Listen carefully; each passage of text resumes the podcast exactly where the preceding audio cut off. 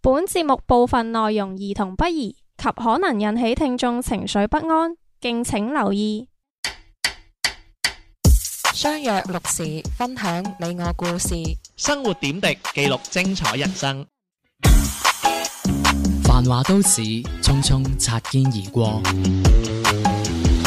賢者時間賢，者時間賢，者時間，我哋相聚嘅港灣。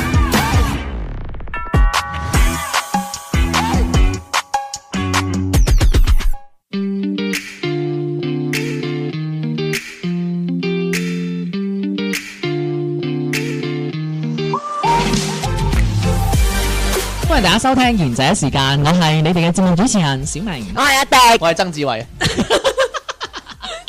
我係黃秋生。我係安德尊，我係吳祖藍，唔做咁早鬧，又同人改名，哦，你不如玩次嗰啲明星接龍，唔係啊，你可以講到幾個明星名啊好唔我好？係黃祖藍。對唔住啊，我係黃祖明啊！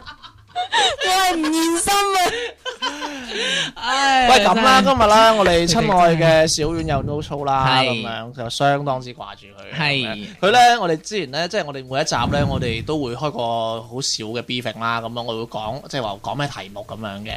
咁咧，小遠就講：喂，嗰期一定要留俾我講啊！我等我翻嚟一定要同我講，我好多嘢講啊！咁係樣，咁所以咧，大家咧就要期待佢嘅演出啦。咁嗰集嘅 topic 咧就係誒我的同性日事啊！ 唔係啊，係我將毒死奶奶的故事，咩我的淫亂歷史啊！我要毒死奶奶，喂，淫亂歷史係你喎，迪迪。唉 OK 啦想想就知嘅，繼續關注我哋啦。係哎唔好再講啲真嘅好嘛？係 OK，誒講啊，今日咧我哋咧就點講咧？我哋前排咧喺公眾號咧就收到啲留言啦，咁樣嗯咁留言咧就係啊，一位粉絲啦，嗯叫做好長啊，十一個字啊，人間。哎呀，日子哥 啊，係死嘅你個名，唔好意思。咁咧就收到聽眾啦，咁個聽眾就同我哋講話，佢好想聽關於誒數碼暴龍嘅一專題。啊，咁其實咧，當時一聽咧，咁我梗係好禮貌咁樣回覆你睇咗未啊？咁樣有睇電影喎，係咁樣咁其實我心入邊咧就好掙扎嘅，係因為我係唔中意呢部動畫片嘅。哦，真係㗎。嗯點解啊？誒，因為嗯當時即即男係男仔都會睇唔呢一個，係啊，我係女仔我都有睇啊咁，係咪男人都中意大波啊？係係啊。梗係唔 係啦，我中意巨波。唔係喎，嗰陣時我都係不停追部戲你知唔知點解我唔中意微波爐啫？因為微會爆啊嘛因為微波。但係嗰陣時我都有追過，我都有追過數碼暴龍噶喎，我仲我仲有買佢嗰、個，講埋先啊，需要。喺度唔講係咁樣咧，咁因為嗱，唔係嘅，嗱，即係我哋咧都唔算係吹得之人，但但係咧你話咩都講得大爛餐咧，日日真係真嘅。唔啊係我哋都咁所以嗯係講廢話嘅。你咁講自己 啊？嗱，你哋兩個講廢話咋？你唔覺得我哋嘅節目都喺度講啲係我啊講啲微波話。無關 緊？好啦，唔好再講呢個喂，劇啦。咁樣咧，即係咧，因為咁樣嘅原因啦，係咁我哋就揾咗啲誒數碼暴龍嘅嘢咧嚟睇啊，嗯咁又成啊咁樣啦，咁啊當然我係冇睇大電影噶，嗯，咁但係我大概知係講乜嘢啦嗯。咁喂，嗱講翻先啊，咁我大概誒淺釋下啦，因為都有啲人都係未必誒知道。咁其實咧，數碼近排數碼暴龍咧就有個大電影啦，咁樣啦，嗯叫《最後嘅進化》咁樣。係咁 OK 啦，其實我都唔明點解即係人都識進化啦，點解要睇啲數碼暴龍進化咧？係咪？咁 OK 係啦，咁最後嘅進化咧，咁就嗱，我我講啲真係實實際嘢啦。咁其實咧，佢呢個誒電影咧，其實佢之前係佢係近排好似十月一號啊唔上演咁樣啦。其實佢係之前因為疫情先拖到嚟呢度。係咁嗯日本咧就個票房就賣咗二點誒呃二點四四億日元嘅，咁中國咧就賣咗一點一一億人民幣喎。哇！係咁真係哇，真係啊，名利雙收啦咁嗯樣。嗯喂，咁有個問題啦，咁樣即係關於我哋，我哋雖然就唔唔中意電影，嗯但係我哋中意動畫片嘅，係我又中意電影啦。我哋從電影嘅角度嚟講下呢個票房啊，當然係得啦。係但係嗱，我係想講嘅，因為類似呢一種數碼暴龍呢種影片啦，對於我哋嚟講呢，其實係點樣講啊？嗯，佢算係續集啊，係因為呢，其實如果大家知道呢，數碼暴龍呢好似係有五部定六部㗎，係第一嗱，大家大家知第一部個主角係阿八神太一同嗯埋阿阿大和啊嘛，係啊其他啲我唔鬼記得咗啦，嗯 因為有條女粉紅色幾靚嘅。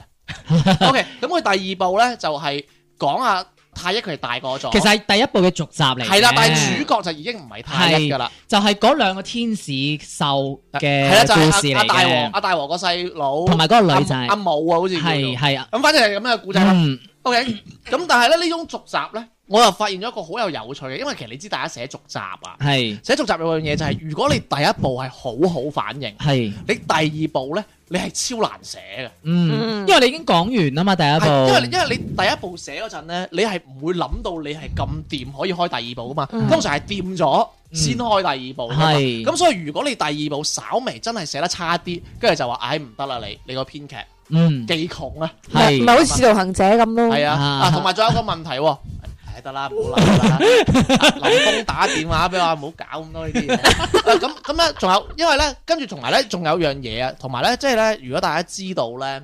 其實動畫片入邊咧最重要嘅，即係嗰個劇本嘅，其實就係世界觀嘅設定。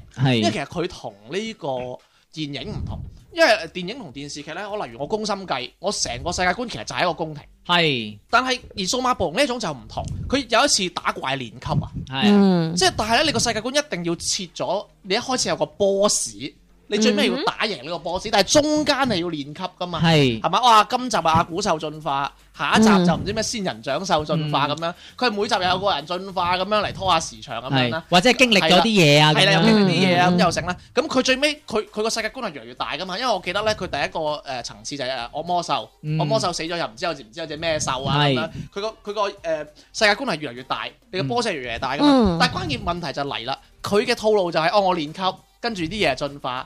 進完化哦，跟住第二個 boss 啊，又有又有一個新嘅進化，嗯但係你冇可能進十次噶嘛、嗯 i p h o n e 我出到十啫，係係咪？嗯咁咁佢又開始技窮啦嘛，嗯所以佢第二部開始，佢就算佢要沿沿用翻原來嘅主角，但係佢唔可以齋寫進化啦。嗯咁佢最尾就作到啲咩咧？人獸合一咯，即係合體啊，佢有係啲新嘅暴龍機啊咁樣。跟住其實我覺得最尾佢係寫爛咗嘅，嗯所以如果大家有留意呢個數碼暴龍咧，佢哋肯花錢埋單入去睇，都係為咗睇一代嘅主角嘅啫。同埋我覺得真係情懷咯。所以其實嗯唔係，我想同大家討論嘅就係其實直即係嗰種叫做續集啊，嗯你越後你越難寫㗎。係所以係好考人哋噶。所以其實你話，如果我覺得如果大家今次花錢係入去睇數碼暴龍，我覺得仲不如你係翻去你係睇翻一二代嘅主角，嗯或者係一代嘅主角。係所以我覺得呢個真係好有趣嘅，即係對於一個劇本嚟講啦。喂，嗱咁又講翻啦，我哋對數碼暴龍有咩情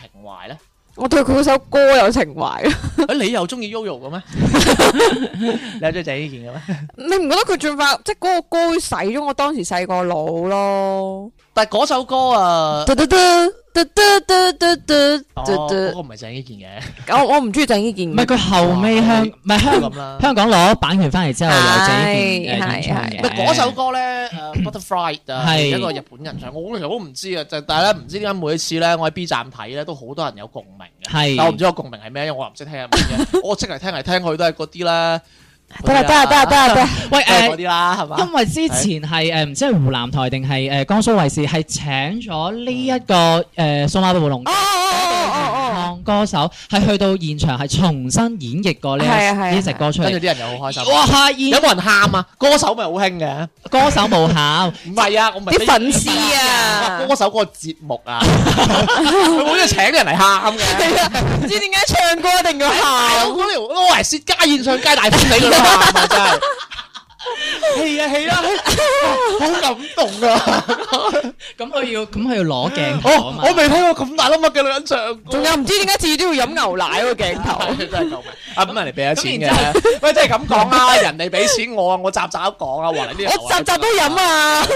唔係咁啊，我又講翻啦，死都唔知講邊。即係佢一誒，即係佢請佢之後，現場嗰個一音啊樂一響起，哇！全場係熱爆㗎，即係個個都係嗯誒揸住啲誒閃光棒啊嗰啲咁啊樣，即係個個都係佢有啲識嗯唱啊跟埋唱啊咁樣，係即係呢一首係經典中嗯嘅嗰個歌曲嚟啊，嘅。同埋啦，嗱，即係講翻，即係如果數碼暴龍對我嘅回憶咧，我覺得兩個嘅啫，嗯，一個咧就係數碼暴龍機。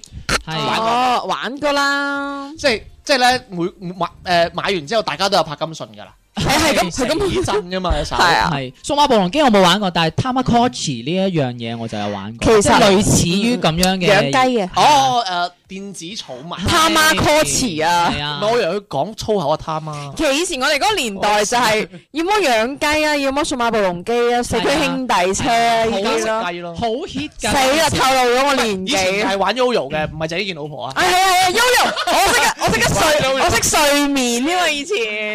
係係黃浩信老婆啊！ 哦，你講你唔中意玩啊？嗱，我我我認我中意 Yoyo，我冇話唔中意唔係唔 Yoyo，係關鍵係咧，即係嗱講翻玩具啊嗯。係嗱，我記得以前四驅車雷速燈，正誒啊電！子誒呢個誒，sorry，佢叫數碼暴龍機。嗯嗱，我講數碼暴龍機一個好有趣嘅嘢，我哋以前咧玩一代啊，即係誒第一代，因為其實數碼暴龍有幾代噶嘛。嗯哼第一代嘅數碼暴龍機誒，成個好似六角形咁樣嘅。係我同你講，咁咧你要買完翻嚟咧，你就可以同人對戰㗎。 嗯，嗯你個寵物養大咗，你可以同人對戰㗎嘛。咁你對戰嘅形式咧，就係大家兩個個頭咧就頂大家個頭，咁啊撳撳撳撳撳咁樣就大家對戰啦。嗯咁但係有個問題就係咧，如果有啲朋友佢冇買嘅，因為貴㗎嗰個嘢成五十蚊部啊，你嗰陣你講緊係用兩蚊一日嘅啫嘛。咁咧咁點咧？你知唔知原來有個新方法㗎？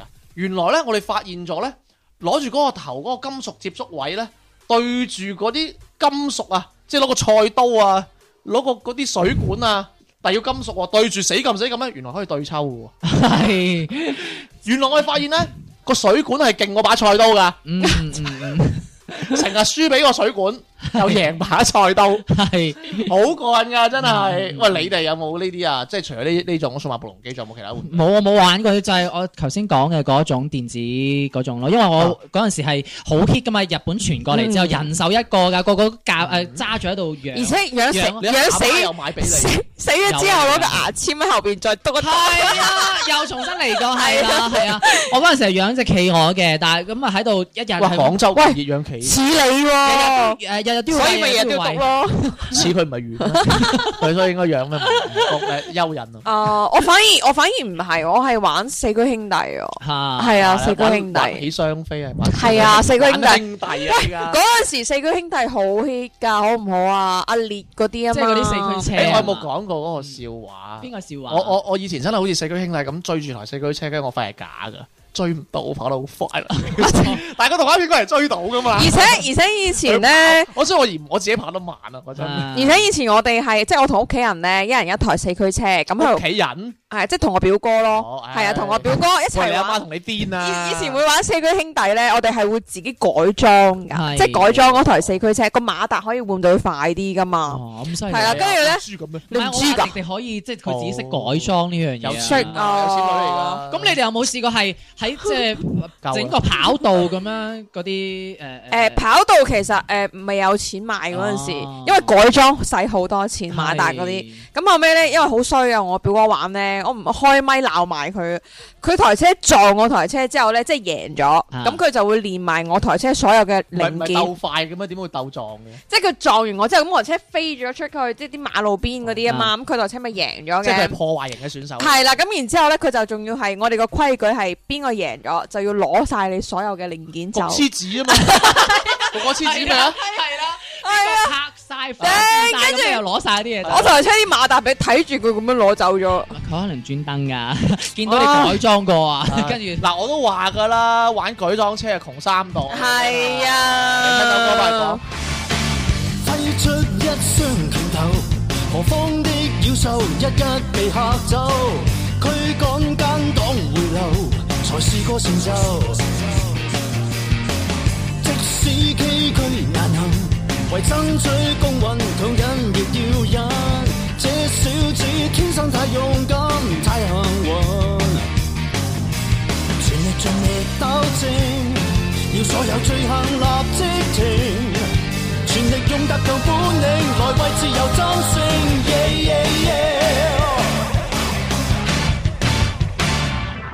用愛換取的最大能量，鬥志衝天的新氣象，讓世上充斥正義能量，沒什麼需要拯救和受傷，互愛便可得最大能量。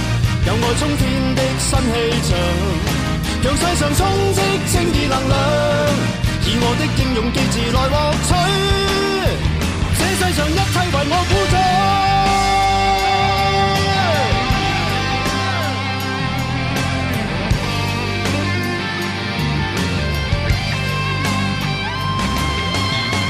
即使崎嶇難行，為爭取公允，強忍亦要忍。這小子天生太勇敢，太幸運，全力盡力糾正，要所有罪行立即停。全力用特強本領來為自由爭勝，yeah yeah yeah。用愛換取的最大能量，鬥志衝天的新氣象，讓世上充斥正義能量，沒什麼需要拯救和受傷，互愛便可得最大能量，有愛衝天的新氣象，讓世上充斥正義能量，以我的英勇機智來獲取，這世上一切為我鼓掌。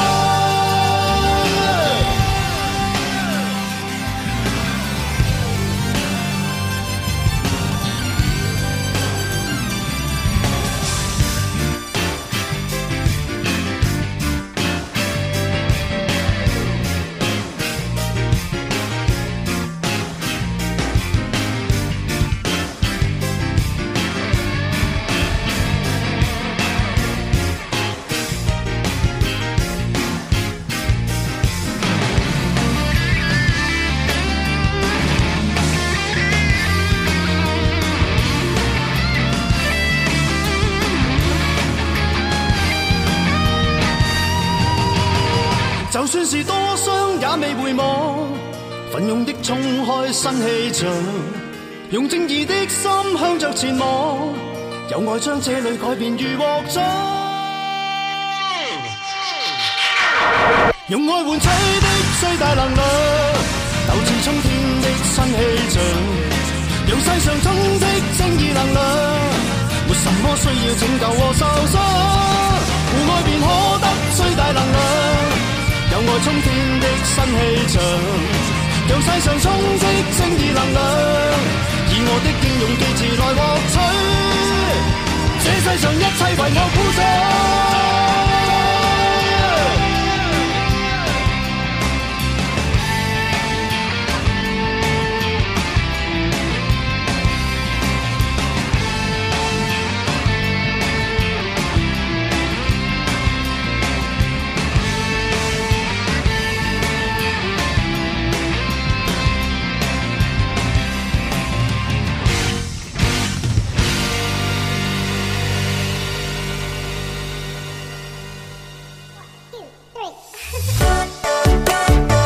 贤者時間冇得彈，冇得彈，冇得彈。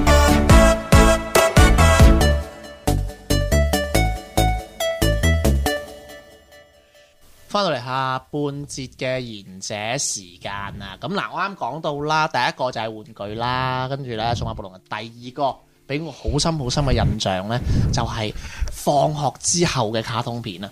因為咧數碼暴龍播嘅時段咧，我記得係 ICU 之後嘅時段係嘛？即係以前嘅閃電傳真嗯機嗯或者智叻小人類係之後嘅嗰個時段。係係係，好似係誒五點鐘左右啦，五點到五點啊係啊啦，半，係咁而嗰個時段咧，即係如果即係我哋以前翻學應該都係近屋企噶嘛，係咪？係唔會太遠噶嘛。嗯但係咧，你係冇可能睇晒一部係嗯數碼暴龍嘅。嗯咁但係咧，如果你係星期五上一節課咧，你就可以睇埋《正智誒者小人類》嗯嗯再直落睇係誒嗰個誒時段嘅戲啦。動畫片跟住我仲係好記得以前六點鐘係播《封神榜》嘅添，係啊係啊係啊係啊係啊係啊，佢唔係佢係四十五分鐘葉跟住璇播真係個好靚啊！唉，好煩啊！ 做乜嘢啫依家依家成個潑婦咁，你都係啊！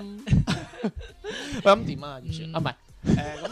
佢講翻喂，咁嗰個動畫嗱，嗰、個時段嘅動畫片咧，你哋係有乜嘢係哇好咩咧多係喎！足球小將呢個係最深印象小，在嗰個時段嘅咩？哦我唔記哦，係嗰個時段我嘅咩？唔記得咗啦，即係總之你話放學之後，即係我有睇到嘅卡通片啦，即係呢樣嘢，我誒最印象深刻係哦足球小將，因為嗰陣時我好似係五點係即係大概係佢咁講。埋啦。咁上下啦，因為我我唔誒、我個人係咁，我個人好怪誒、你哋即係男仔咪好中意睇足球係啊我知啊嘅，但係我唔中意你睇講係真人嘅足球，我中意睇動畫片嘅足，因為佢可以嗰、個鏡頭可以 zoom 埋去呢、個。我幾我幾驚佢就係中意睇波。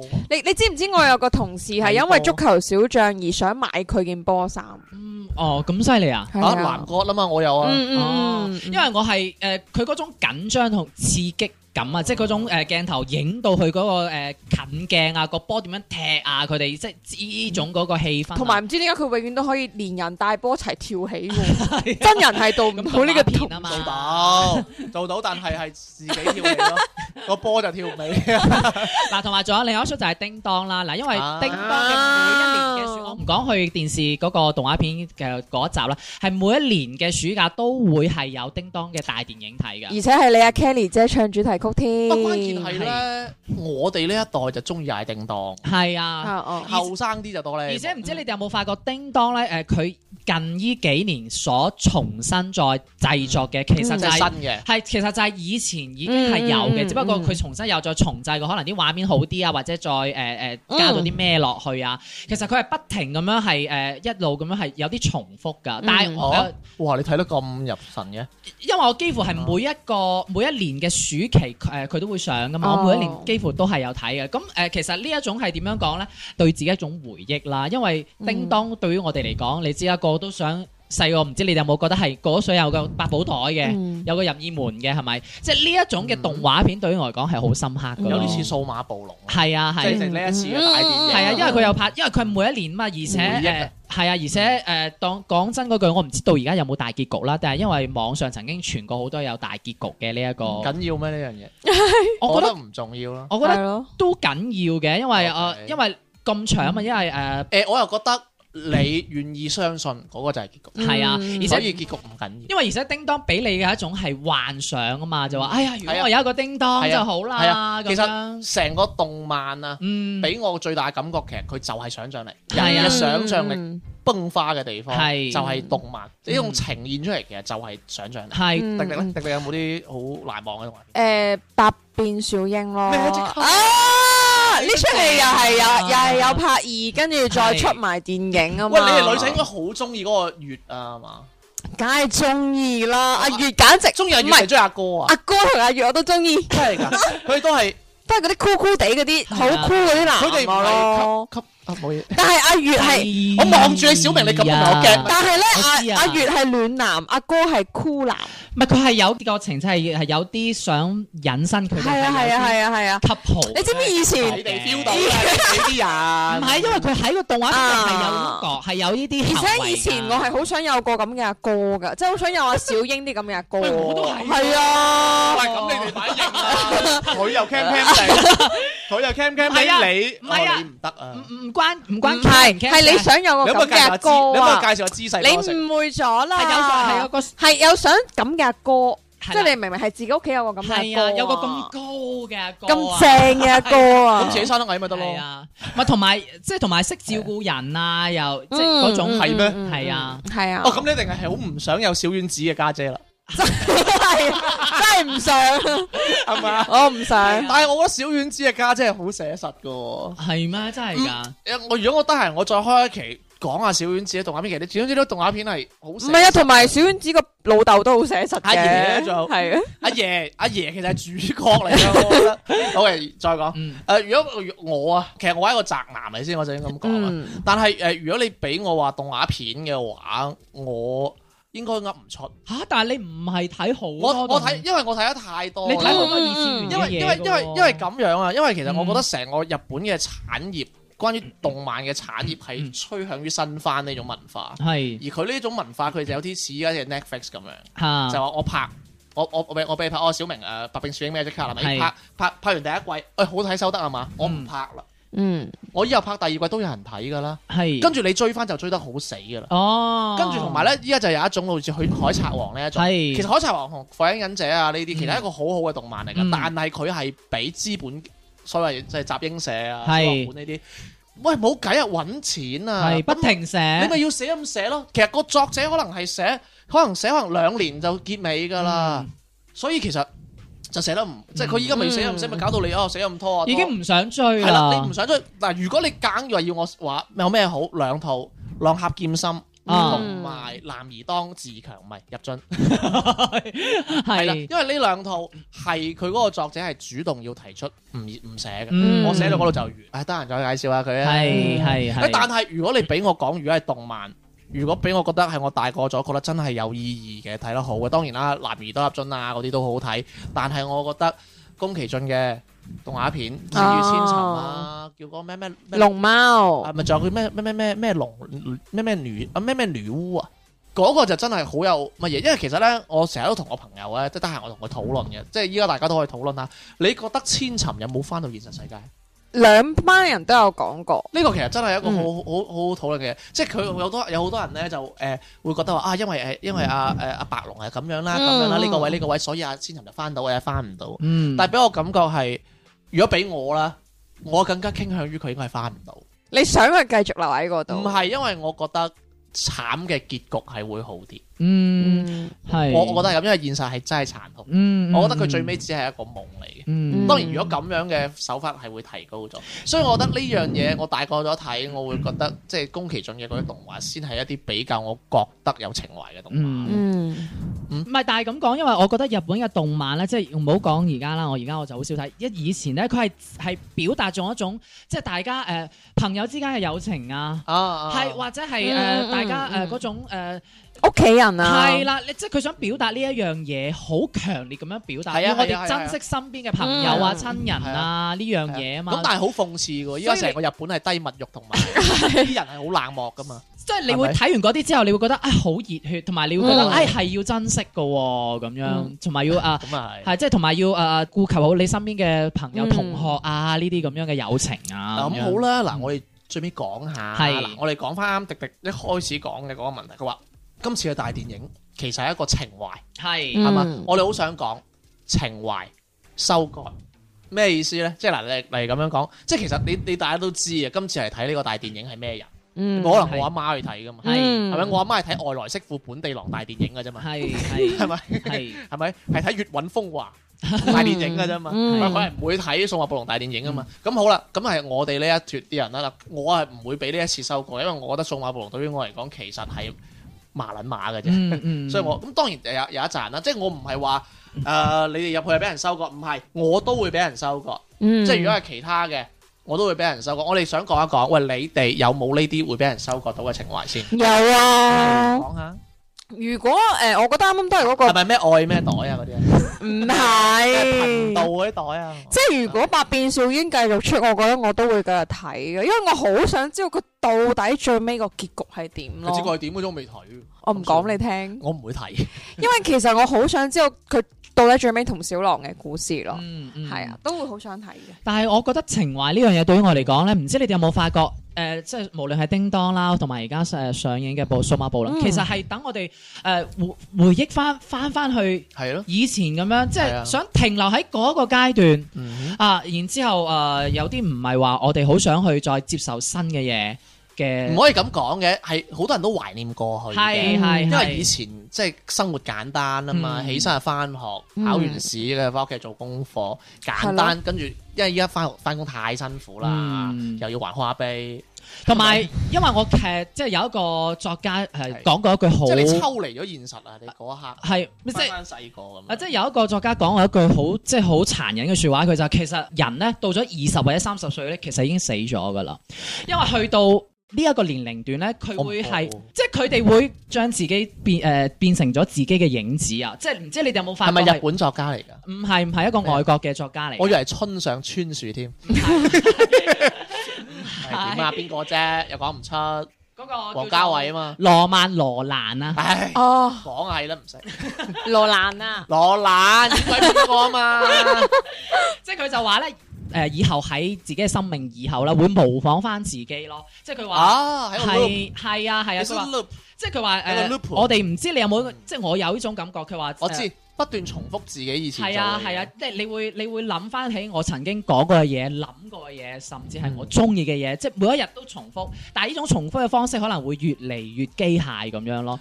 因為我有時會咁樣諗，因為我有時誒、呃我同喺節目當中都有講，我我會睇翻《美水戰士》啊，因為我、我就係想我想揾翻以前嗰種嗰啲嘢出嚟，我想係停留翻喺嗰個，誒、哎嗰樣嘢先係好嘅。哦即係以後啊，之後誒、呃所有嘢，譬如《美術戰士》，而家其實都有重製版，重新再做出嚟，嗯嗯嗯但係我呃俾唔到以前嗰種感覺俾我，覺得哎呀，而家重誒、呃做翻出嚟，哎呀尖咗啊！啲人《美術戰士》個人誒嗯嗰啲話人批判啊，批判嗯係啦係啦，即係覺得哎呀，同埋嗰啲故事啊，當然而家啲人就話而誒美術戰士重製呢個係完全按照翻漫畫裏邊嘅故事去進行嘅，就唔係話以前嗰個，以前嗰個係完全改編晒嘅咁。但係我就覺得誒、哎以前嗰個係好嘅，但係而家呢個就唔及以前嗰個咁樣。人都係即係咁美噶術，戰士啊，婚紗圖紙就可以收割你啦，係啦嗯鹹，濕仔。係嘅，唔啊係即係我哋會誒不斷咁樣揾翻以前嘅嘢咯。唔係呢個你呢個觀點咧，我覺得好有趣，嗯係因為你提咗循環，嗯，提咗呢個即係有少少輪迴嘅觀點，係即係不愧係佛學嗯佛學嘅權威。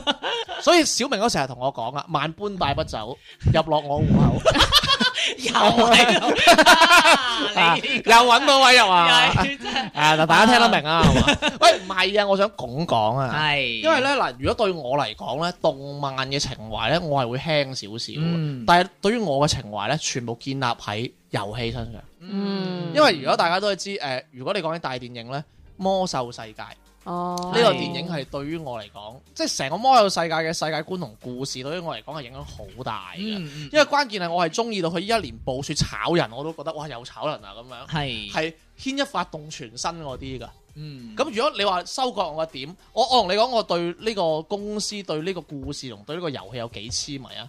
其實呢個公司佢佢誒上年好似係上年吧，誒疫情之前咁樣年頭咁樣啦，一九年年初誒佢哋出咗一個《魔獸世界》重製版出嚟啊，嗯一模一樣，佢又重新出一個遊戲，其實炒冷飯嘅啫。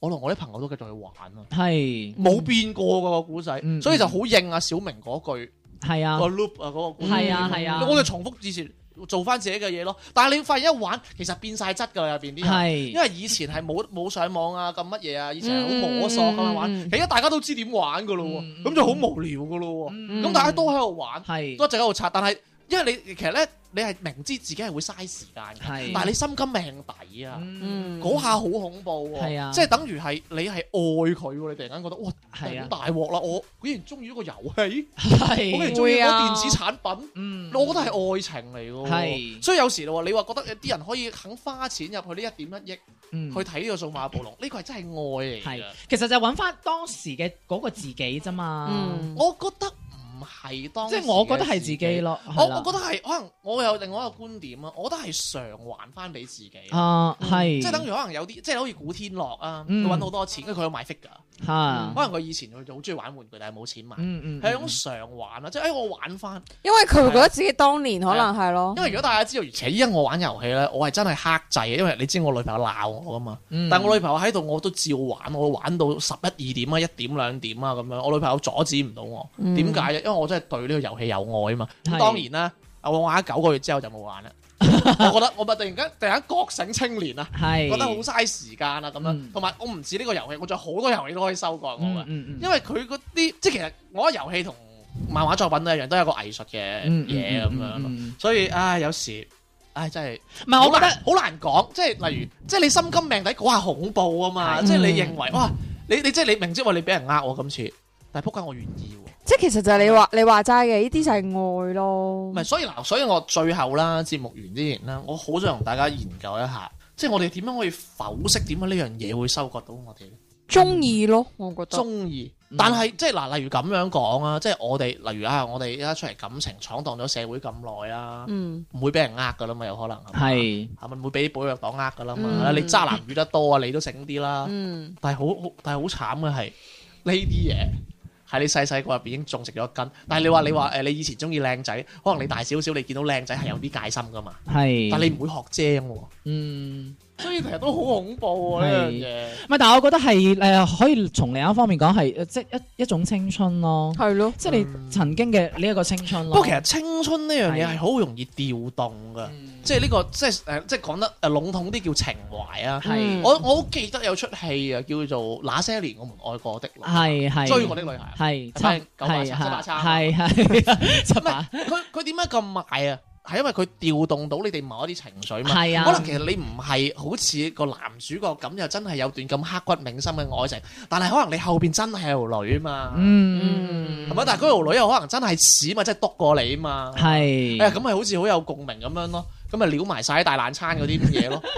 咪所以其實我覺得呢樣嘢係好容易觸動，所以其實我覺得啊，即係我好想同大家講，即係我哋討論咗咁耐，我哋發現其實呢樣嘢係無法避免噶嘛。嗯哼，咁我哋其實就應該利用好呢樣嗯嘢，係係修改人，係係明唔明咩意思？嗯，嗯所以其實真係好緊要。可以啊喂，咁其實到最尾啦，嗱，真係到最後最後啦。喂，咁有好多人問咧，睇完個大結局，因為我係睇咗短視頻睇咗嘅。嗯咁啲人咧就問咗個好低能嘅問題啦，我都好想同大家講下。佢話：哎呀，咁叫最後的進化喎、咁到最尾咧，又話阿古獸咧，佢哋又話走啦，咁啊又嗯唔再翻嚟啊，又剩啊咁樣啦。喂，係咪真係會完㗎啦？咁啊？嗯唔會嘅，係即係其實問得呢啲問題咧，佢應該係真係翻唔到嚟 啊！佢佢佢唔止係佢停留喺細個啊，係佢冇長大過。所以咪就係同佢講唔會完噶，喂，大佬啊，揾錢！咪係 喂，其實我覺得佢係咪有有啲抄㗎？我唔知係咪差嗱，唔多佢抄《美少女戰士》，因為《美少女戰士》最後咩部你知唔知咩啊？最後星光入入姚寶 唔良，係啊？你要明白啊，佢唔講最後就邊度有咁多人睇，唔係我覺得係有嘅，最後的進化啊唔係關鍵係睇下個版權喺邊個度。嚇，嗱，我你講漫威，係漫威嘅復仇者聯盟長做 長有，出極都有，除非啲人唔肯睇嘅啫。有可能，有可能咩？所以其實咧，有時咧，即係有時即係即係，而家我係扯少少講嗯啊。你你有時你唔可以，即係有時我係比較討厭嗯商業片，係但係冇計，藝術家要食食飯。係，嗯所以拍得好嘅商業片我係制，所以其實《復仇者聯盟》呢一類嘅片呢，我唔係話好抵觸，嗯但係你話哎呀又真係話好好睇，我唔覺嘅。嗯，所以咧，真係真係群起而去睇之嗰啲人呢，我覺得哦咁咪咁咯咁樣。嗯但係你唔可以話唔係人哋啲特效真係正，係嗯，咪？你中國電影真係要學。係但係關鍵係講翻最尾話佢會唔會完啊？佢嘅故事走向係點？你唔使同佢，你唔使同佢諗㗎，嗯你過多幾年就會有得睇因噶為啦，只要有錢，係佢一定拍到落去㗎。 係係啊，咁，但係其真係實，所以我覺得呢一啲有係。唔係有錢揾啊？sorry，我講咗嗯有錢揾佢一定會拍嘅。所以其實我覺得呢啲戲係誒有啲你追落去，其實係追到冇得想追噶啦。係啊，所以你你咪嗯所以你咪最後的進化，官人我又要進係化啊，官人我又再進化，係進化到第六次應該冇人睇㗎啦。咁所以啊我覺點得解有一啲以前嘅動畫片啊，係佢真係到呢係啦一步就冇啦。係啦？啊例如你頭先講男兒嘅當自強係啦，誒誒入樽啦，同埋係流啦下劍身，甚至係美少女戰士第五係集啊，佢硬係要講美少女戰士，因為唔係因為因為呢一出，因為後尾有好多粉絲就話佢會誒誒阿阿阿冇來直指，佢會再出第六部係咩啊？